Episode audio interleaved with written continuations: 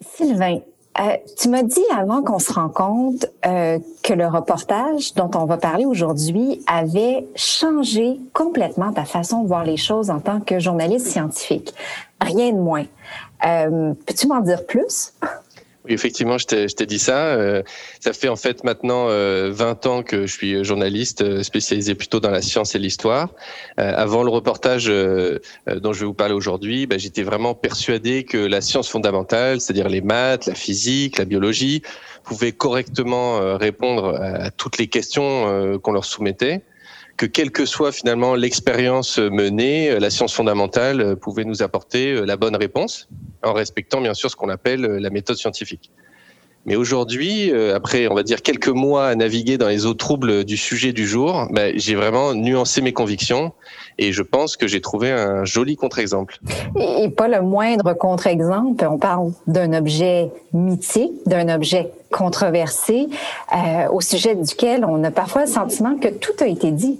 Euh, oui, c'est sûr. Alors, euh, le sujet de, de mon enquête, hein, je vais vous le dévoiler maintenant, hein, le, on va mettre fin à ce suspense intenable, c'est le suaire de Turin. Euh, donc, euh, c'est vrai que quand on écrit un article, souvent, quand on travaille pour Québec Science, on, on pose d'abord la problématique de départ, puis on essaie de trouver les bons interlocuteurs. Mais là, on va dire que ça ne s'est pas passé comme prévu et c'est pour ça que je voulais revenir avec toi euh, sur cette enquête un peu spéciale. Finalement, tu as pratiquement été le, le, sujet euh, de ta propre expérience. Alors, euh, on va, on va s'en parler un peu plus.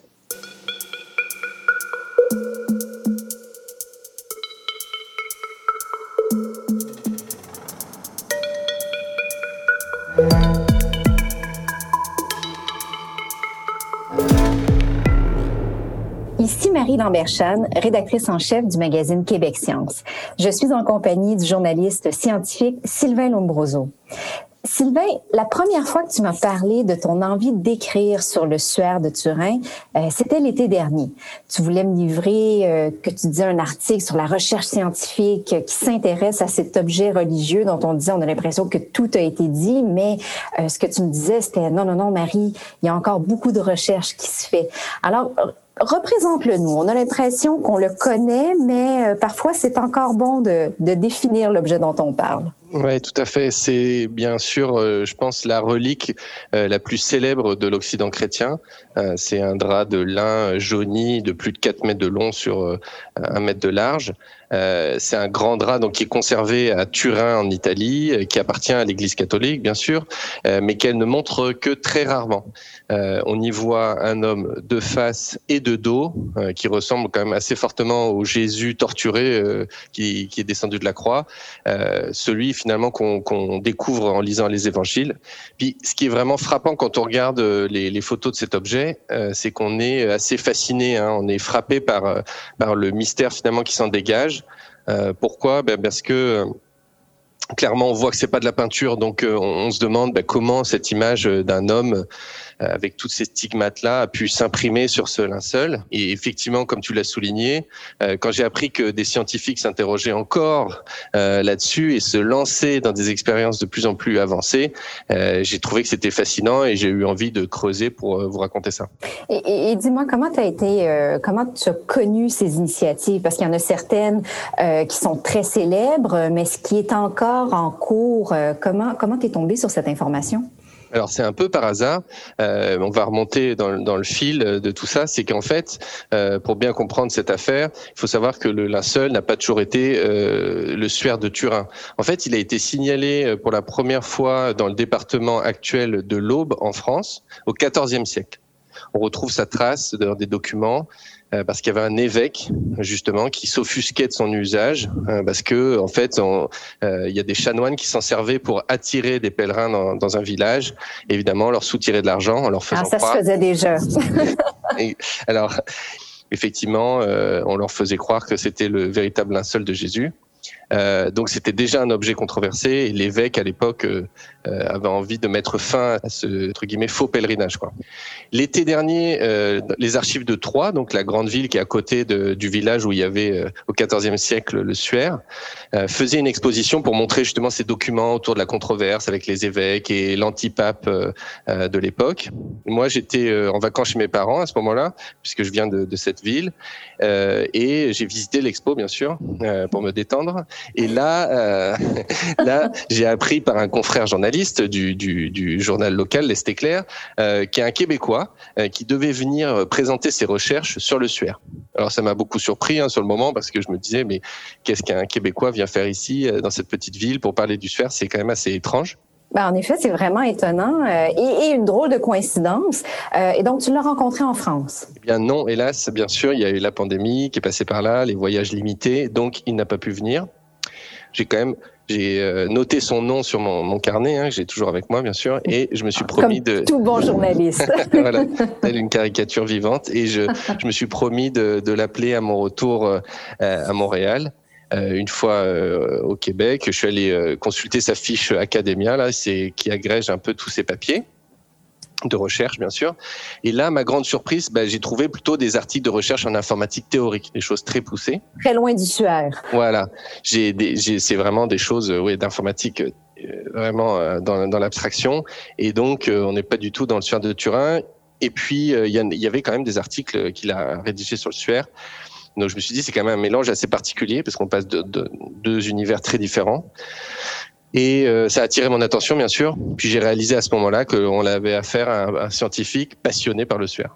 Donc, c'est ce que tu appelles dans ton article, et je ne sais pas si je le prononce correctement, un syndonologue. Ouais, c'est ça. C'est la bonne, c'est la bonne formule.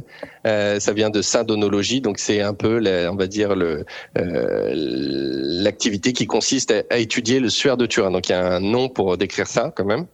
Euh, et donc le nom de ce de ce scientifique, c'est Mario Latendresse, donc euh, un vrai nom québécois.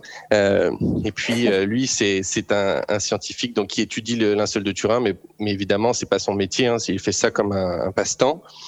Euh, il, il, lit beaucoup à ce sujet-là, il rencontre beaucoup de gens, il, euh, il écrit aussi, dans, dans, il y a beaucoup de revues spécialisées, des, des infolettes spécialisées sur le sujet. Et puis il intervient dans des conférences, donc il est assez connu dans ce milieu. Et euh, en fait, euh, il n'est évidemment pas le seul euh, scientifique à avoir, on va dire, rejoint cette activité-là, ce passe-temps. Il y en a beaucoup d'autres. Il y a des cas très célèbres. On en parle dans l'article. Il, il, y a beaucoup de gens qui viennent, par exemple, du laboratoire nucléaire de Los Alamos aux États-Unis. et puis, côté francophone, il y a aussi d'autres personnalités qui ont beaucoup compté là-dedans. Par exemple? Alors, l'exemple qui me vient en tête tout de suite, c'est Jérôme Lejeune. Euh, c'est un, un, médecin français euh, qui est mort en 1994. Euh, Jérôme Lejeune, ce qui l'a rendu célèbre, bah, c'est euh, la découverte de la trisomie 21. Euh, c'est une découverte évidemment majeure, euh, qui a été d'ailleurs annoncée à Montréal en 1958, un séminaire de génétique à McGill. Donc, c'est là où il l'a révélé. Il a un peu au passage oublié les co-découvreurs, dont une co-découvreuse. Et, euh, et, donc, mais c'est vraiment son nom qui a été associé à cette découverte. Et euh, ce scientifique-là, c'était un catholique fervent. C'était un ami de Jean-Paul II. Et lui, il a consacré beaucoup de temps et d'argent à étudier le suaire de Turin avec un angle scientifique, par exemple. Bon, Sylvain, je dois dire que je ne pensais jamais un jour avoir une conversation où il allait être à la fois question d'intelligence artificielle, de trisomie 21 et du suaire de Turin. Vraiment, tu nous amènes euh, sur un terrain euh, totalement inconnu, mais revenons à ton enquête de départ. Euh, donc, ces syndonologues, à quelles expériences ils s'adonnent? Alors effectivement, euh, ça donne à des expériences. Euh, en gros, ils ont deux objectifs. Euh, le, premier objectif, c'est de prouver que la datation carbone 14 qui a été réalisée est fausse. Je ne vais pas m'étendre sur ce domaine-là parce qu'on en parle longuement dans l'article et je vous invite à, à le lire. C'est qu'en fait, donc le carbone 14, en gros, a daté le suaire du 14e siècle. Donc ils essayent de prouver que la datation était mal faite ou qu'elle est fausse pour plein de raisons. Mais après, il y a une deuxième catégorie de, scientifiques qui travaillent sur le suaire et eux, ils veulent essayer de comprendre comment cette image euh, a pu se former sur ce drap et euh, ils aimeraient évidemment montrer que c'est formé de façon miraculeuse. Donc c'est vraiment euh, de ça dont, dont, dont, on va parler là. Et, et en gros, leur, leur idée, c'est de dire que ce n'est pas possible euh, matériellement qu'un artiste euh, médiéval ait pu créer toute pièce un artefact aussi réussi que ça. Euh, c'est pour eux, c'est impossible. Donc ce qu'ils essayent de faire, c'est utiliser des techniques de plus en plus avancées, coûteuses, avec des laboratoires, pour essayer de redessiner une image un peu semblable sur un drap de lin dans un laboratoire. Et je pense que tu as des exemples à, nous fournir quand même euh, assez euh, abracadabrants. ouais. Alors il y a des, il y a des, par exemple, euh, en effet, il y a un groupe italien qui a, publié un article en 2012 dans une revue d'optique américaine. Euh, eux, ils utilisent des lasers pour essayer de dessiner sur le drap et reproduire vraiment la même type d'image. Il y a une théorie beaucoup plus vieille, mais qui, circule depuis vraiment des décennies. C'est sur la réaction de Maillard. La réaction de Maillard, on peut l'expérimenter très facilement. Souvent euh, quand on fait cuire des aliments en fait qu'on peut l'expérimenter. Donc là, c'est euh, euh, ces chercheurs-là en fait, eux, ils pensent que au moment où quand le, donc Jésus est mort, il y a des gaz en décomposition qui sont sortis de son corps, qui auraient provoqué une réaction de, de Maillard sur le drap. Donc c'est ce qui aurait provoqué, qui aurait en gros dessiné l'aspect brun sur le sur le drap en fait, l'empreinte de Jésus. Ça, c'est quand même étrange, généralement, quand on parle justement de la réaction de Maillard, comme tu disais, c'est en cuisine, c'est pour parler de, de quand on fait dorer des aliments, donc de l'associer au corps de Jésus, ça me semble étrange. C'est assez étrange, mais ça a été euh, très euh, débattu, et puis il y, a, beaucoup de scientifiques qui sont emparés de cette théorie-là, euh, dont certains assez connus et sérieux. Euh, après, il y a, la, je pense que l'hypothèse la plus, euh, on va dire, euh, extraordinaire, c'est celle du tremblement de terre, euh, puisque en gros, il y a des scientifiques qui sont persuadés que donc au moment de, de la mort de, de, Jésus, il y aurait eu un tremblement de terre et qu'il y aurait eu une émission de neutrons extrêmement forte et que ces neutrons, ils auraient imprimé finalement le, le cette trace sur le drap. Ça, c'est un peu fort. C'est un peu fort, Sylvain. Donc celle-là, elle est, assez euh, extrême. Euh, en tout cas, euh, euh c'est pareil. Elle, une, cette théorie-là, elle a été reprise quand, quand elle est sortie, quand elle a été publiée. Elle elle a été euh, répandue dans tous les euh, magazines grand public. En fait, c'est vraiment, on en a beaucoup parlé au moment où les, les, scientifiques ont publié ça, en tout cas.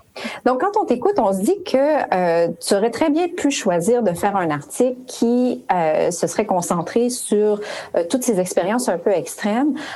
or, tu as complètement dévié de cette première piste. Ouais, en fait, euh, effectivement, euh, on aurait pu écrire euh, un article un peu d'amusement, d'étonnement autour de ces expériences. Ça aurait pu être assez déroutant, mais intéressant.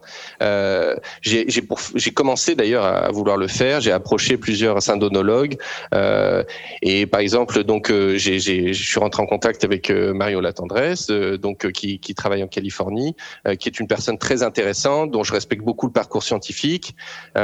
Mais après, j'ai commencé à vouloir creuser. Donc, il m'a indiqué, lui, m'a indiqué beaucoup de, de, de, ces scientifiques qui travaillaient sur sur sur les expériences dont on vient de parler. Puis là, j'ai commencé à, à, me dire bon, ok, je vais les contacter. Mais en fait, je ressentais une certaine gêne en fait euh, plus j'avançais parce que je me disais mais finalement, est-ce que je vais servir la science et la connaissance en écrivant cet article ou est-ce que ça va être euh, une autre cause finalement qui va bénéficier de de mon enquête? Donc j'étais un peu gêné, puis j'ai rapidement réalisé que oui, ces, ces, ces expériences, elles avaient tous euh, toutes une visée claire. C'était réconcilier la science et la religion. Puis c'était évidemment euh, bah, donner à la, à la relique, donner au suaire de Turin bah, une portée miraculeuse. Donc je sentais que c'était quand même un peu gênant pour moi. C'était vraiment ma ligne rouge parce que j'avais pas envie de rentrer dans ce genre de débat-là. Et donc, euh, j'ai cherché des avis extérieurs. Je me suis dit, bon, maintenant, on va se tourner vers des historiens. Ils ont certainement un, avis là-dessus. J'ai rencontré un doctorant français qui travaille euh, sur les suaires euh, du Moyen Âge. Lui, il m'a aiguillé vers Andrea Nicolotti, qui est un spécialiste mondial du suaire, finalement. C'est lui qui a, qui a signé le livre de référence, qui a été d'ailleurs récemment traduit en anglais en 2019. Euh, lui, évidemment, il est à Turin, près du Suaire, à l'université de Turin, spécialiste d'histoire chrétienne. Je lui ai envoyé un courriel un peu fébrile en me disant bon, on ne sait jamais, peut-être qu'il va me répondre. et donc Sylvain, on doit en conclure que tu parles couramment italien? Eh bien non, hélas, j'ai fait allemand deuxième langue à l'école, donc et puis en fait, ce qui se passe, c'est que dans le Piémont, la région de Turin, là où est Andrea Nicolotti, eh bien les Italiens apprennent beaucoup le français. Euh, parce que c'est proche de la frontière et aussi parce que les Français ont envahi plusieurs fois le territoire. Euh, donc euh, voilà, j'ai la chance d'avoir eu une réponse en fait d'Andrea Nicolotti parce qu'il parle très bien français. D'ailleurs, je pense qu'on va l'écouter tout à l'heure. alors justement, oui, j'ai hâte de savoir ce qu'il pense de toutes ces expériences scientifiques un peu extrêmes. Eh bien, on va on va l'écouter parce que justement, je l'ai appelé on a réussi à, avoir un entretien euh, téléphonique et je lui ai dit bon bah je vais je vais vous dire à peu près où j'en suis dans ma réflexion. On va écouter sa réponse. À la, à la question initiale que vous disiez, où est la recherche du suaire Il n'y a pas de recherche sur le suaire. Il n'existe pas. Il y a un débat sur le suaire. Non, il y a des contestations sur les évidences de la science sur le suaire. Le, dernier examen fait sur le SUR est, 1988. Oui. Stop. Vous, vous pouvez voir l'objet? Non. Vous pouvez travailler sur l'objet? Non. Vous pouvez voir les photos de l'objet à haute définition? Non. Comment on peut faire un débat scientifique sur une chose qu'il n'est pas possible de voir? Il intéresse seulement à la gente qui croit, qui est authentique. Oui, en effet, sa réponse est euh, très claire, voire euh, cinglante. Euh, donc, il balaie toutes ses expériences du revers de la main. Oui, alors ça, c'est sûr qu'il est très clair, on peut pas lui reprocher. les, les, expériences pour lui n'ont aucun intérêt parce que, en fait, ce qu'il nous explique, c'est qu'elle n'étudie pas le suaire directement. En fait, ils n'ont pas accès à l'objet en lui-même, donc en frais, euh, pour lui, ces, résultats n'en sont pas. Il est assez remonté, on dirait. Ben, en fait, il est comme en première ligne dans, un combat, en fait. Euh, c'est ça que j'ai compris au, fil de, nos échanges. Euh, pendant des années, suite à la datation au carbone 14 de 1988, qui a évidemment confirmé ce que les historiens avaient déjà trouvé dans les archives, c'est-à-dire que le, le, le, suaire datait du XIVe siècle. La plupart des chercheurs académiques euh, ont abandonné totalement le sujet du suaire. Donc pour eux, voilà, la messe est dite. Euh, le suaire, c'est un objet créé au XIVe siècle par un artiste certes très habile, euh, mais en tout cas pour eux, il n'y a aucun doute sur sa datation. Euh, avec le temps, euh, l'image a vieilli sur le suaire, et puis la controverse initiale a été un peu oubliée quelque part. Puis il y a eu aussi un épisode qui a relancé l'intérêt pour, pour cet objet, c'est qu'en 1898, il y a Secondo Pia, un photographe euh, de, qui était justement à Turin a pris euh, une photo de, du suaire et ça a révélé d'une certaine façon le, le, visage qui était imprimé dessus. Euh, et c'est cette, cette, photo, on parle du, des débuts de la photographie. Donc les gens ont été à la fois, euh, je pense, époustouflés par euh, ce qu'ils voyaient et aussi par le fait qu'ils n'étaient pas habitués à voir des photos. Donc en fait, ça a totalement relancé au, au cours euh, du XXe siècle le, le, la légende autour du suaire de Turin. Andrea Nicolotti, finalement, aujourd'hui, dans les années 2000, il se retrouve un peu seul dans ce combat. Il a choisi de lutter contre les syndonologues, donc les, les fameuses personnes qui étudie le suaire pour prouver que c'est le vrai, véritable linceul du Christ. Euh, et lui, pour lui, euh, il, faut arrêter de, de faire croire des, des, des, mensonges au, au, public. Donc, il a décidé euh, de lutter contre ça et de, de, vraiment être un pilier dans euh, la lutte contre la désinformation. Parce que pour lui, c'est très grave. Euh, tu parles de lutte, Sylvain, mais c'est aussi violent que ça? En fait, quand on lui parle, on a un peu l'impression de converser avec un opposant politique finalement. Euh, qui dénonce une forme de dictature. Hein. Donc dans son cas, euh, on peut vraiment considérer qu'il est impliqué dans une lutte avec les syndonologues. D'ailleurs, on va écouter ce qu'il en raconte. J'étais ami de plusieurs euh, prêtres ou syndonologues de Turin qui ils ont vu ma transformation. J'étais une amie et après une et après un dangereux ennemi, et nous sommes à la, guerre. s'il me voit par, par la rue, il me salue, oh Andrea, comment ça va? Mais probablement, ils, ils veulent que je, je finisse ma vie très tôt.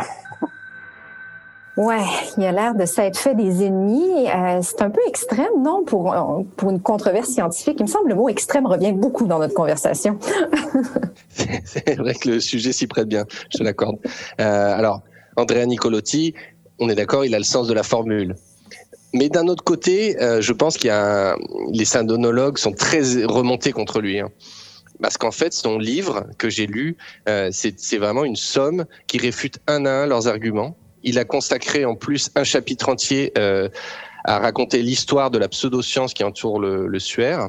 Et il a vraiment, euh, on va dire, réfuté tous les arguments qui étaient avancés avec des sources très précises, avec euh, son argumentaire est, on va dire, imparable forcément, euh, il s'est fait des ennemis. Ce qui est gênant pour lui, c'est que, comme je l'ai dit, il est euh, professeur en histoire chrétienne, donc forcément certains de ses ennemis bah, peuvent lui bloquer l'accès à certaines archives. Donc lui, il est quand même dans une position un peu compliquée. Euh, c'est pour ça que, tout à l'heure je parlais d'un opposant, un peu une sorte de Navalny de l'histoire chrétienne. Mais il y a un peu de ça finalement, même si évidemment les enjeux sont certainement moins dangereux pour lui. Mais en tout cas, c'est là où euh, s'est situé le pivot de, de ma réflexion. Euh, c'est que là, je me suis dit, en fait, finalement, les scientifiques, euh, peut-être que c'est pas eux qu'il faut interroger, mais il faut peut-être retourner vers les historiens. Parce que je me suis dit, Andrea Nicolotti, c'est pas possible. Il est tellement emblématique de ce combat. Il faut continuer à creuser cette piste.